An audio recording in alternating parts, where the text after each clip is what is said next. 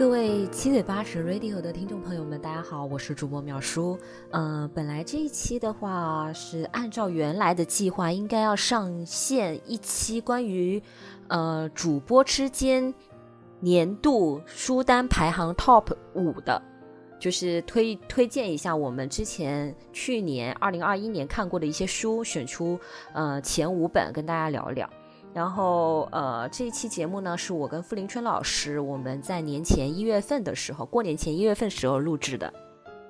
昨天晚上其实已经剪得七七八八了，然后今天我打开电脑想要加一些后期的时候，我发现所有的音频，就是我剪好的音频都已经损坏掉了，那也就意味着我要重新花三到四个小时的时间，因为我们大致录制了。我们是分两天录的，然后大致合起来有差不多接近四个小时的总音频，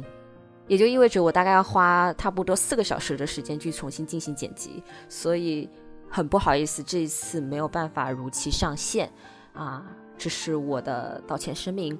另外一个呢，我想跟大家做一个小小的预告啊、如果听我们就是二零二二年版本的，二零二二年上新的那些七嘴八舌 Radio 的话，会发现我们用了接近两年的呃片头已经更改了。然后我们接近两年的片头其实是前面引用了毛姆跟西奥的两句话啊，分别是说了图书跟电影的。然后最后的话，我们是说了一些关于生活观点碰撞的。啊，这意味着二零二二年七嘴八舌 Radio 将全新改版。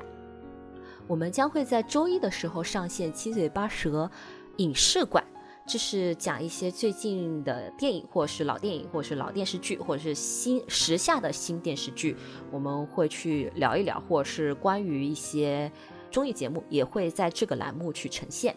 啊、周三的话会上线七嘴八舌图书馆。那这个栏目的话，我们的老朋友傅林春老师将会在这个荐书栏目中，也是充当着新主播，加入我们这个电台。啊、在这个节目的话，我们会去推荐一些书单，也会去详细的聊一本书，围绕着一本书去展开一个话题。